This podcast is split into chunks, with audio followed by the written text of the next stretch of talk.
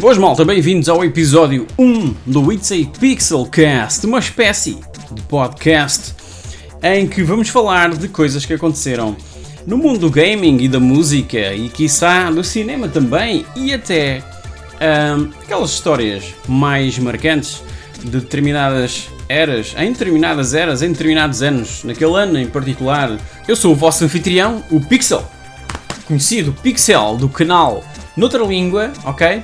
Portanto, vamos lá.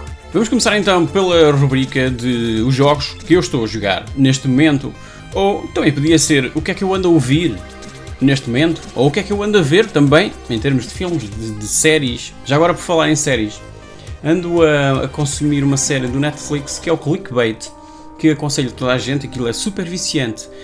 Um, e malta, se tiverem oportunidade, se tiverem Netflix, aproveitem aquele mês de gratuito, se nunca experimentaram o Netflix, uh, vejam a série Clickbait. Só tem uma temporada, uh, mas aquilo, uh, garanto-vos que aquilo é super viciante e agarra-vos logo ali no primeiro, primeiro episódio, aqueles primeiros momentos.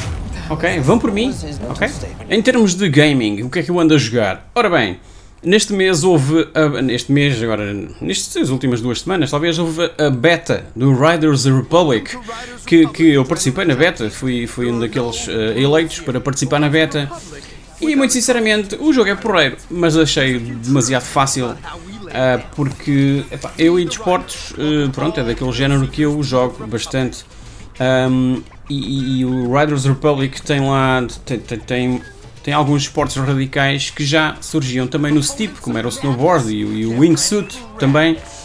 Portanto, quem está vacinado com o steep e, e, quem gosta desse género de coisas também vai gostar do Riders, Riders Republic, uh, onde obviamente tem muitos mais desportos radicais para explorar, mas eu pessoalmente achei muito demasiado fácil, mas não deixa de ser um jogo porreiro e a ter em conta no futuro. E o que é que andei a jogar mais? Eu joguei, obviamente, um jogo lançado no início de setembro, que foi o WRC10. Não, não pode falhar, não é? Todos os anos eu tenho que estar ali, ano após ano, para jogar a nova versão, a nova iteração do, do World Rally Championship. Uh, digamos que é mais do mesmo em relação ao ano passado, um bocadinho mais aprimorado, uh, mas não deixa de ser basicamente a mesma coisa um, mas com mais eventos históricos uh, e rallies históricos e veículos históricos. Portanto, se estiverem interessados em realmente um, explorar essa fase histórica do WRC, acho que sim, o WRC 10 é uma boa proposta, excelente proposta, e, mas muito sinceramente, em termos de jogabilidade e tudo mais, é mais do mesmo uh, e já é um bocado saturante. E eu não vejo a hora uh, da Codemasters pegar finalmente na franquia e levar isto mais além. E, e é já daqui a dois anos, em 2023, a Codemasters vai ter a licença nas mãos deles, mas a Codemasters agora pertencendo à Electronic Arts, vamos, vamos rezar para, para que tudo corra bem.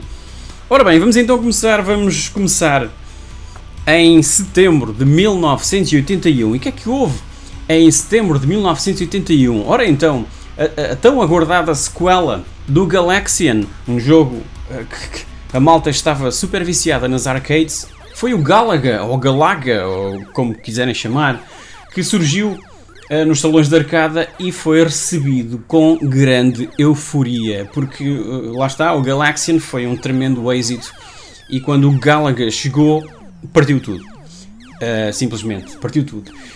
Um, e quiçá no próximo mês o vejamos no top 5, muito provavelmente, em outubro de, de 81, é capaz de estar ali no, no, num dos jogos mais jogados do mês.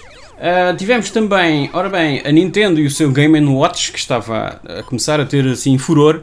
E uma dessas versões do Game Watch continha o, o jogo Chef, que era um chefe de cozinha, não é? Que tinha de apanhar e mandar ao ar assim umas salsichas. e, e então era um dos mais recentes, era um dos mais recentes responsáveis por esse enorme sucesso do Game Watch da Nintendo. Depois, o primeiro jogo da série Wizardry foi lançado para o Apple II. Lá está, os computadores pessoais uh, começavam a ter, uh, a ganhar alguma tração, digamos assim, para o pessoal endinheirado. O primeiro jogo da série Wizardry foi realmente lançado nesse mês para o Apple II com o subtítulo The Proving Grounds of the Mad Overlords. Oh yeah. Depois, e após o tremendo sucesso do Donkey Kong nas arcadas, como vimos no mês passado, um, este acabou por ser convertido. Yeah. Tinha que ser, não é? Para o Atari 2600. Mas revelou-se uma dor de cabeça para a Coleco, que foi a empresa que ganhou os direitos para a conversão. Pois o jogo era incompatível com modelos mais antigos da consola, da Atari 2600. Vejam só. Isto também aconteceu mais tarde com o Amiga, o Amiga 500 e o Amiga 500 Plus. Assim a Calico optou por imediatamente recolher todos os cartuchos das lojas. Ainda para mais, este foi um dos primeiros jogos da Calico uh, para a Atari 2600 e de certeza que eles não mais cometeram o mesmo erro. Um, e, e por falar em Atari 2600, foi finalmente lançada também a versão do Asteroids para esta consola e a empresa, a Atari neste caso, lançou também para o mercado, nesta altura, em setembro de, de 81, lançou também dois computadores caseiros, o Atari 400 e o Atari 800. Uh, ah, mas, uh, honestamente, e, e, tendo em conta a história, não é? Uh, Mostraram-se um pouco acima do orçamento familiar para a época. Pois é. pois os seus preços, respectivamente, não eram nada convidativos, 345 libras para o Atari 400 e o dobro, praticamente 645 libras para o Atari 800. Epá, isto em 81 era muita fruta, não, não dava. Depois, em termos de séries televisivas para crianças, tivemos a estreia no Reino Unido do Carteiro Paulo. Lembram-se? E o seu gato preto e branco? Pois é, isto iniciou-se em setembro de 1981. Um, e teve a sua estreia, lá está, no Reino Unido a 16 de setembro, mais precisamente a 16 de setembro de 1981. Um programa que aguentou no ar por 27 anos. é incrível. E a Portugal chegou já muito tarde, por volta de 1990, por aí, mais ou menos, e na RTP2, salvo erro. Depois, em termos de música, o que é que se ouvia mais? O que é que estava nos tops? Em quinto lugar, Wired for Sound, do Cliff Richard. Tínhamos o Souvenir dos Orchestral Maneuvers in the Dark. Tínhamos o Hands Up, Give Me Your Heart de Ottawa. Tínhamos o Tainted Love dos Soft Cell que se mantinha desde o mês passado. E tínhamos em primeiro o Prince Charming de Adams and the Ants. Voltando ao Atari 2600, que era, era a consola mais, mais acessível para a malta e era o que mais se vendia na altura.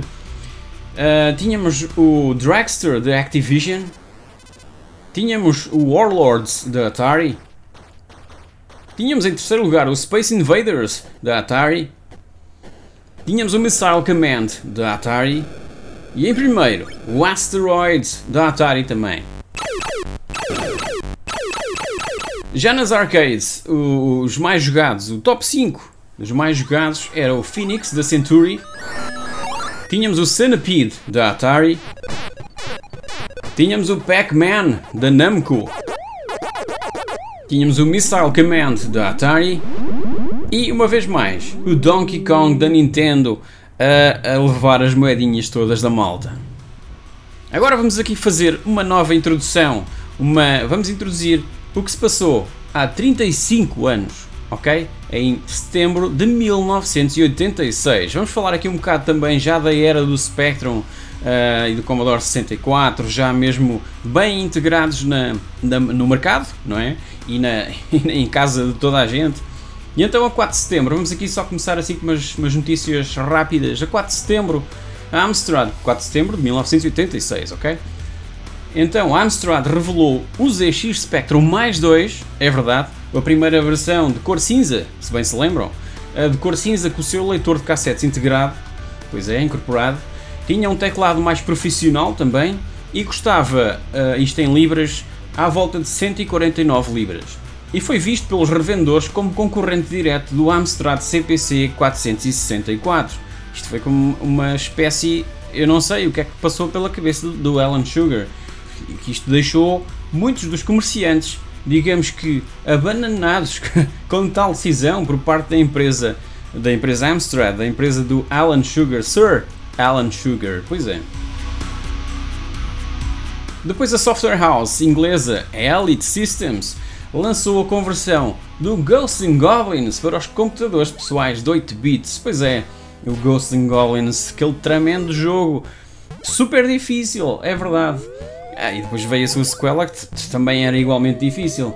Mas então a Elite Systems deu-nos essa fantástica pérola nos computadores, no Spectrum, etc. O Ghosts and Goblins foi incrível. E isto foi lançado, lá está, para todos os computadores de 8 bits, os mais populares na Europa. E estava a ser um dos mais bem sucedidos lançamentos deste mês. A empresa, Elite Systems, revelou também que estava a trabalhar já numa outra conversão de, de um grande êxito das arcadas, o Space Harrier. Portanto, esperem-no também nos próximos meses aparecer por aí nos tops. Por esta altura, a recentemente formada Codemasters, pois é, a grandiosa Codemasters que ainda anda aí, né? Toda a gente conhece a Codemasters. E então era na época liderada por Jim Darling, que era o pai do Richard e do David Darling, os irmãos, os, os grandiosos irmãos que continuaram e empurraram a Codemasters para a frente, sempre a inovar.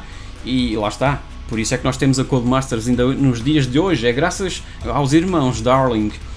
E então eles anunciaram que nos meses que se iam seguir, agora a setembro, vinha aí uma avalanche de jogos para os computadores de 8 bits. Para ser mais preciso, cerca de 50, vejam só, 50 jogos. E a começar pelo BMX Simulator. Eu joguei os simulators, devo ter jogado os simulators todos que saíram da Codemasters. Foi uma catrefada deles, uma paleta inteira de, de jogos desta série Simulator. E começou, tudo começou com o BMX Simulator. Uh, o incrível é que todos estes jogos iriam ser colocados à venda por apenas uma libra e 99 jogos originais. Se calhar eram, eram mais baratos que um jogo pirata. Um, arrebentando com toda a concorrência que estava a lançar jogos a full price. Pois é. E depois, claro, vieram todos atrás. A lançarem, todas a criarem lançamentos budget. Pois é, como a, como a Hit Squad da Ocean. Outra recentemente formada software house foi a Thalamus, Lembram-se, a Thalamus fazia grandes jogos para o Commodore 64. Um, então eles anunciaram um shooter, o Sanction, para o, lá está, para o Commodore 64. A música da intro do Sanction é uma das minhas favoritas de sempre. É incrível. Ouçam um bocadinho.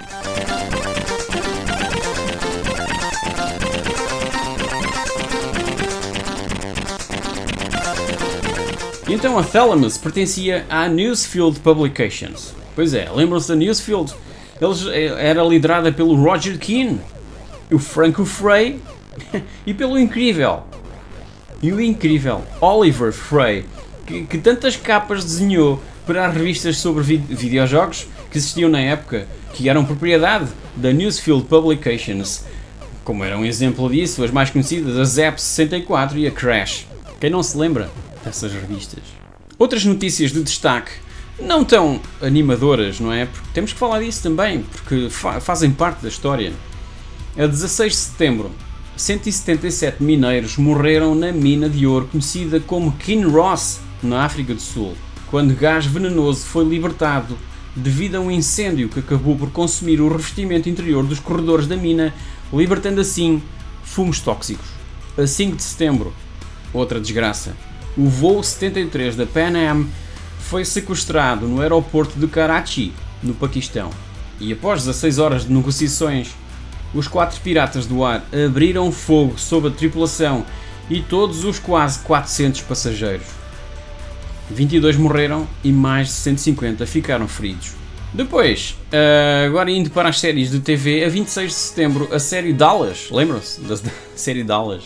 Toda a gente via a série Dallas regressou ao pequeno ecrã com a sua nova temporada, onde o Bobby, aquele conhecido ator, uh, voltou da Terra dos Mortos após ter sido mortalmente atropelado no final da season anterior.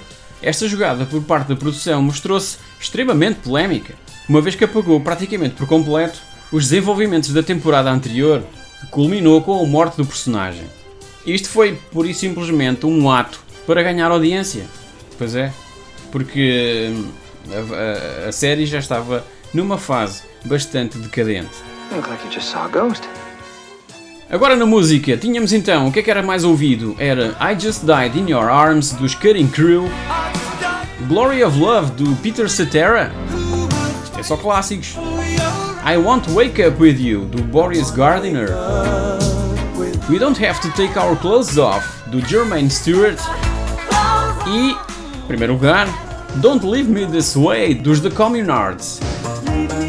E em relação ao gaming, os 5 jogos mais vendidos para os 3 mais populares computadores de 8 bits da, da época, o Amstrad CPC, o Commodore 64 e o Spectrum, tínhamos então em quinto lugar para o Amstrad CPC o Green Beret da Imagine, tínhamos para o Commodore 64 o Mercenary da Second da Nova Gen.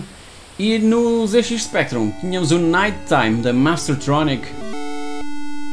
Em quarto lugar, e para o CPC, tínhamos o RV Headbanger da Firebird. Tínhamos no Commodore 64 o Dragon's Lair da Software Projects. E no Spectrum tínhamos o Bobby Bearing. Em terceiro lugar, para o Amstrad, tínhamos o Ghosts and Goblins. Lá está.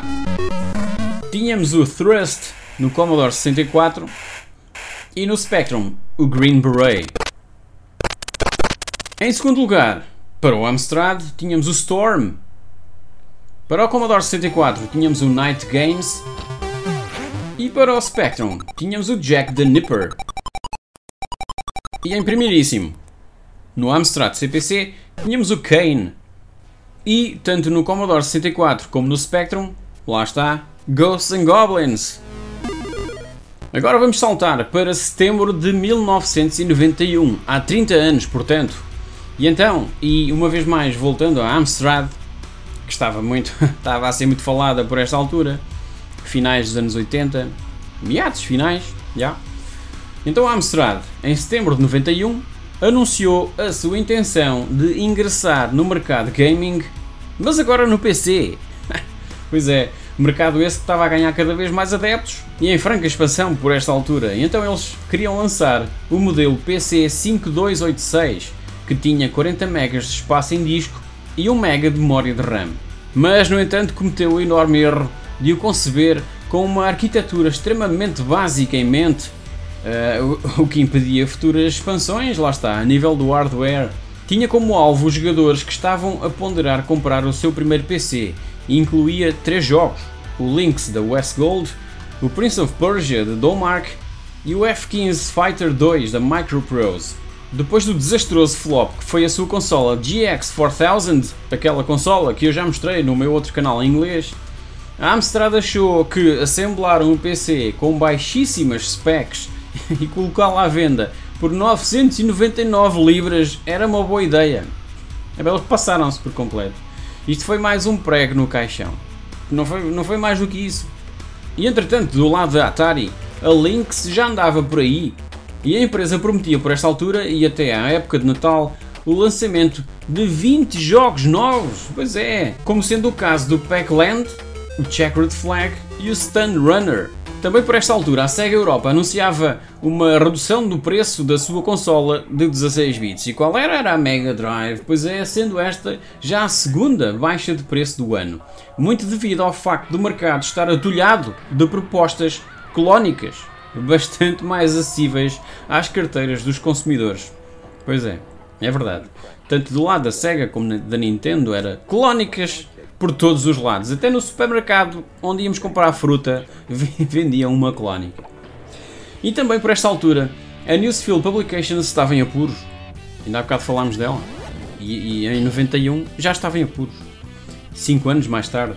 As suas mais recentes publicações não estavam a ganhar adeptos como era expectável, e o futuro de revistas como a Zap 64 e a Crash estava comprometido. Lá está.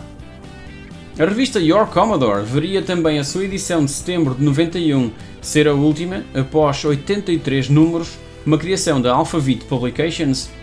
Entretanto, também a Ocean Software lançou finalmente a versão Amiga e Atari ST de um dos seus grandes êxitos nos computadores de 8 bits, o Head Over Heels, e em versão budget, para deleite de muitos jogadores.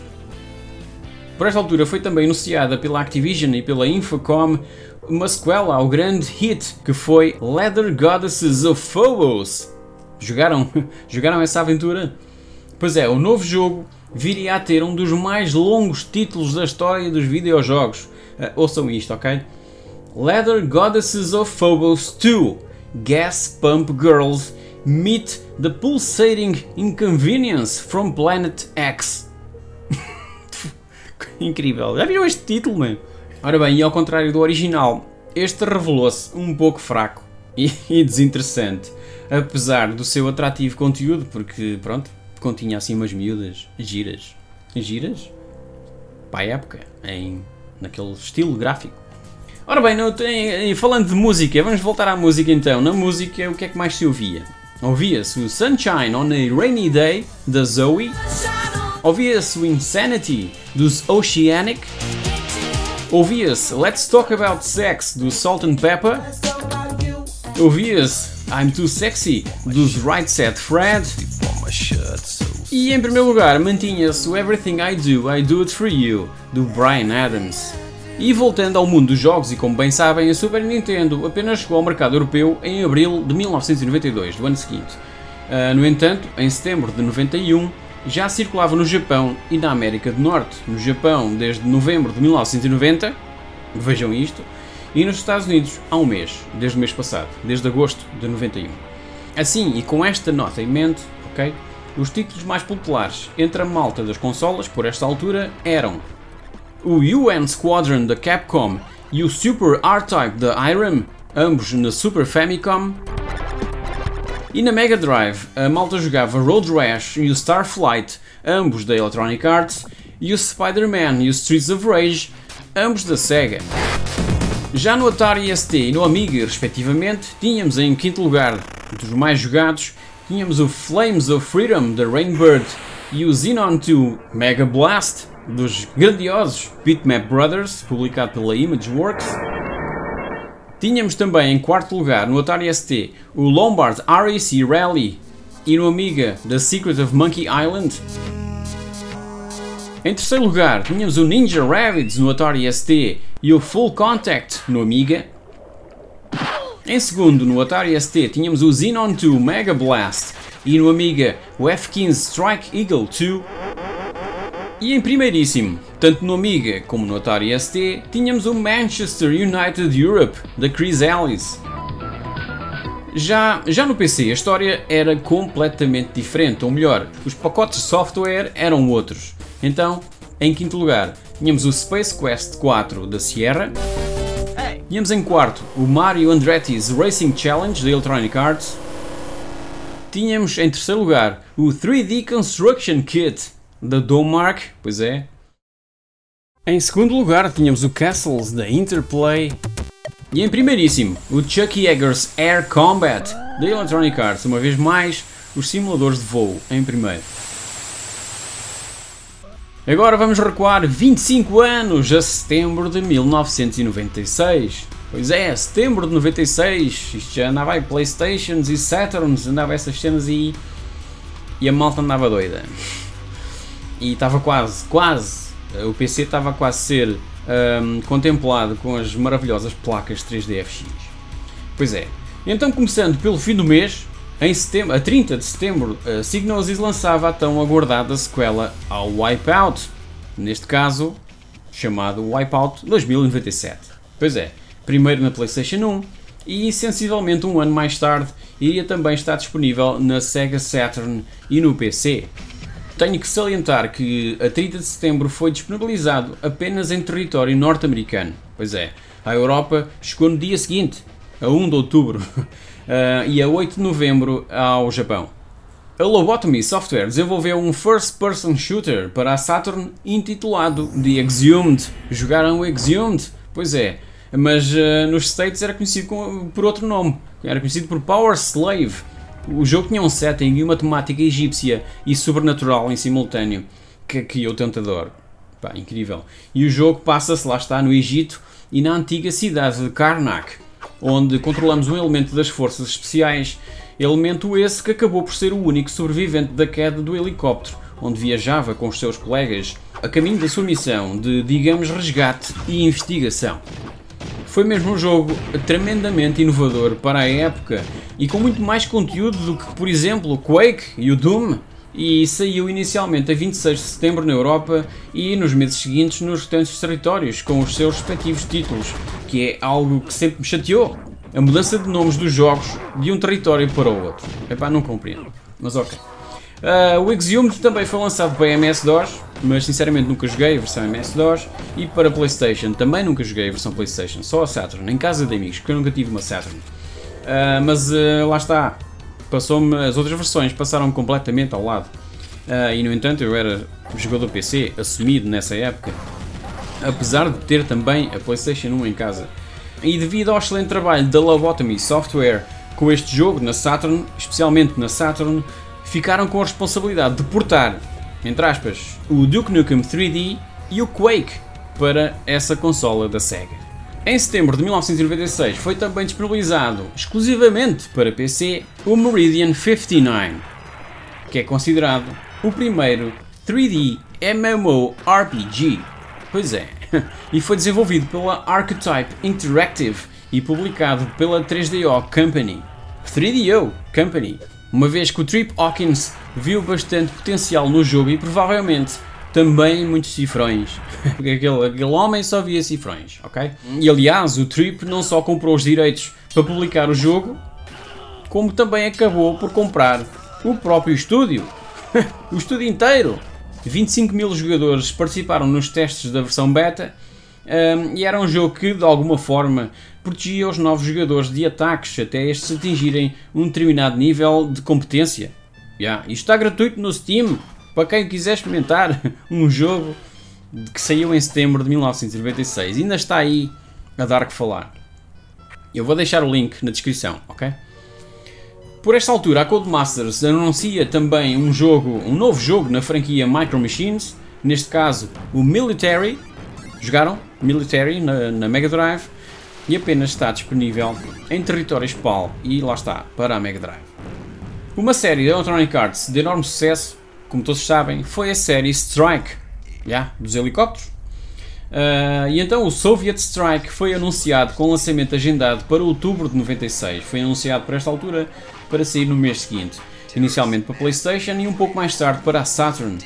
O curioso foi que o jogo uh, estava a ser inicialmente desenvolvido para a 3DO. Já viram isto? Pois é, felizmente a malta da Electronic Arts percebeu que a 3DO estava a dar as últimas e acabaram por converter o trabalho já feito para a consola da Sony. Yeah, uma jogada de mestre. Agora vamos falar da música. Em quinto lugar ouvia-se Virtual Insanity do Jamiroquai. Ouvia-se I've Got a Little Puppy dos The Smurfs.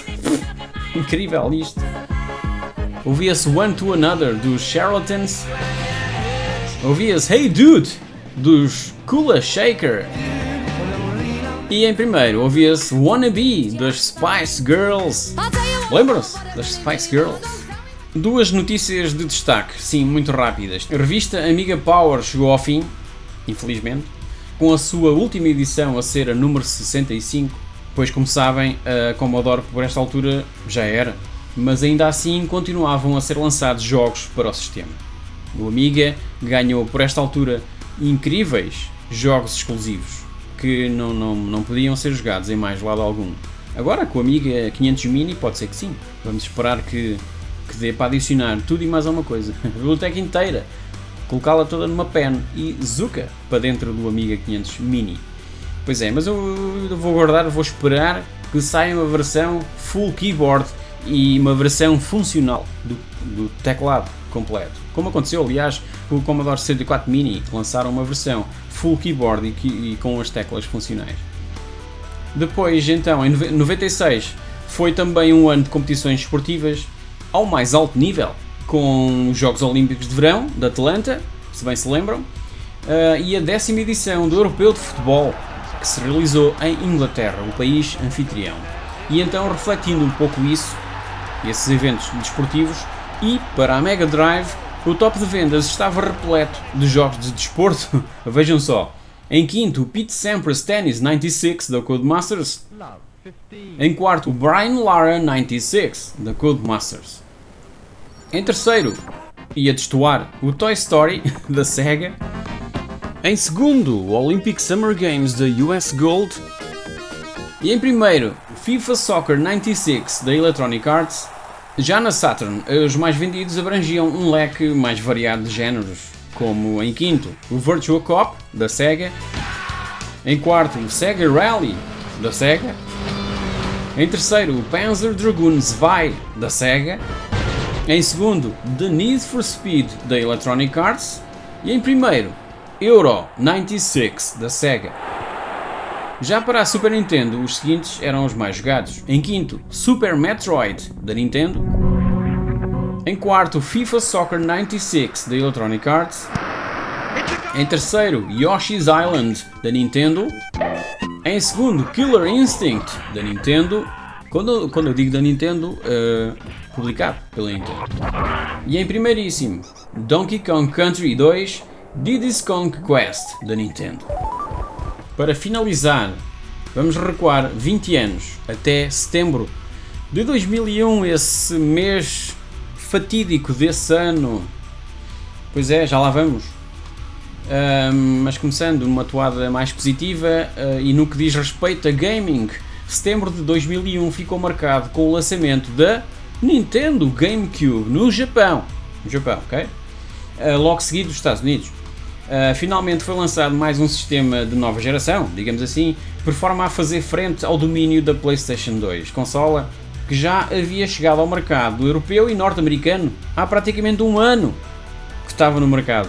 E então a nova consola da Nintendo vinha acompanhada de três jogos: Luigi's Mansion, Wave Race Blue Storm e o Super Monkey Ball. E agora, a parte mais triste, pois é, se bem se lembram, 11 de setembro foi o fatídico dia dos ataques terroristas contra os Estados Unidos, nomeadamente o sequestro de quatro aviões. Toda a gente conhece isto. Quatro aviões comerciais, em que dois deles foram conduzidos direta e propositadamente de encontro às torres gêmeas do World Trade Center, em Nova York. Quase 3 mil pessoas morreram nos ataques e mais 6 mil ficaram fisicamente feridas, isto sem contabilizar os milhões de seres humanos no mundo inteiro que foram psicologicamente afetados por estes atos selvagens. O 11 de setembro acabou por impactar também a indústria do gaming e exemplo disso foi o Metal Gear Solid 2, que estava prestes a ser lançado no mercado e cujo plot retratava um grupo terrorista a operar em Nova York. O World Trade Center acabou por ser retirado de algumas cenas mas mesmo assim o jogo acabou por ser lançado no mercado em novembro desse ano nos Estados Unidos e no Japão. Detonator foi outro exemplo de um jogo com lançamento agendado para novembro, mas que acabou adiado. Trata-se de um título que podemos inserir no género de puzzle em que o objetivo é demolir edifícios com dinamite. Uh, coincidências incrível. Acabou por apenas ser lançado em 2004, três anos mais tarde, e apenas para a PlayStation 2 e, salvo erro, apenas em território europeu. Posso estar errado, mas foi isto que eu consegui apurar. Depois também o Propeller Arena para a Dreamcast, estava uh, também agendado para lançamento a 19 de setembro, mas acabou, este acabou mesmo por ser cancelado. Eram demasiadas as referências ao, ao 11 de setembro, incrível, desde a cover art ao próprio gameplay. Era mais um produto da excelente Sega AM2. E foi uma pena, realmente, o seu cancelamento. De qualquer forma, julgo que a Sega uh, tomou um, a melhor e mais sensata opção. No entanto, uma versão não oficial acabou por surgir mais tarde, há uns anos, uh, na net. É, é, quase, quase impossível isso, isso não acontecer nos dias de hoje, né? Ok, vamos agora tocar uma musiquinha para alegrar. Na música e em quinto lugar, o que mais se ouvia por esta altura, uh, em setembro de 2001, era Love Me, Love Me, do Shaggy. Tínhamos o Mumble Number 5, do Bob the Builder. Tínhamos o Smooth Criminal, dos Alien Ant Farm. Tínhamos o Hey Baby, do DJ Otzi. Tínhamos em primeiro, o que mais se ouvia, Can Get You Out of My Head, da Kylie Minogue. Em termos de jogos, no PC o que mais se jogava era o Black and White da Electronic Arts. O The Sims House Party da Electronic Arts continuava a ser um dos mais jogados. O Emperor Battle for Dune da Electronic Arts. O Diablo 2 Lord of Destruction da Vivendi. E em primeiríssimo continuava o Operation Flashpoint da Codemasters, o grandioso Operation Flashpoint. Já na PS2, o que é que mais se jogava? Jogava-se o Extermination da Sony, continuava a jogar-se o The Bouncer da Sony, jogava-se o Escape from Monkey Island da LucasArts? Tínhamos o rugby da Electronic Arts e, uma vez mais, os eventos esportivos levavam à procura de jogos relacionados com o tema, neste caso, o jogo inspirado no Mundial de Rugby que teve lugar na Argentina e no qual a Nova Zelândia foi a vencedora. E, em primeiro lugar, e vindo também do mês passado, o Red Faction da THQ. Para concluir, na Nintendo 64, o que mais jogava era o Conquerors Bad Fur Day da THQ. Tínhamos em quarto o WWF No Mercy da THQ. Tínhamos o Kirby 64 da Nintendo. Tínhamos o Excite Bike 64 da Nintendo. E em primeiro, o Banjo Tooie da Nintendo também. E estes foram os eventos, uh, os jogos, a música, as cenas que a malta uh, consumia durante estas eras, todas estas eras que nós percorremos e que espero sinceramente que vos tenham trazido bastantes e boas memórias, algumas mais tristes, porque realmente setembro hum, lembra coisas tristes, não é? E malta, muito obrigado por assistirem e estejam atentos porque, como eu disse, todos os meses irá haver um It's a Pixel Cast com estes tópicos e outros que poderão surgir isto é uma coisa nova, não é? Como podem perceber, isto é o episódio, primeiro episódio, depois do episódio piloto do mês passado. Um, muitas coisas novas poderão surgir um, e, como eu falei também, convidados poderão também aparecer. Malta, por isso, obrigado, muito obrigado por estarem aí a ouvir e a ver. Quem vê no YouTube é uma experiência diferente de ouvir no Spotify, mas de qualquer forma, e para quem não pode ver, ouçam no Spotify, porque epá, eu tento fazer aqui uma cena que ao ouvir se consiga imaginar o que é que está a passar na imagem, não é? Malta, obrigado por estarem aí desse lado e vejo-vos no próximo mês. Tchau!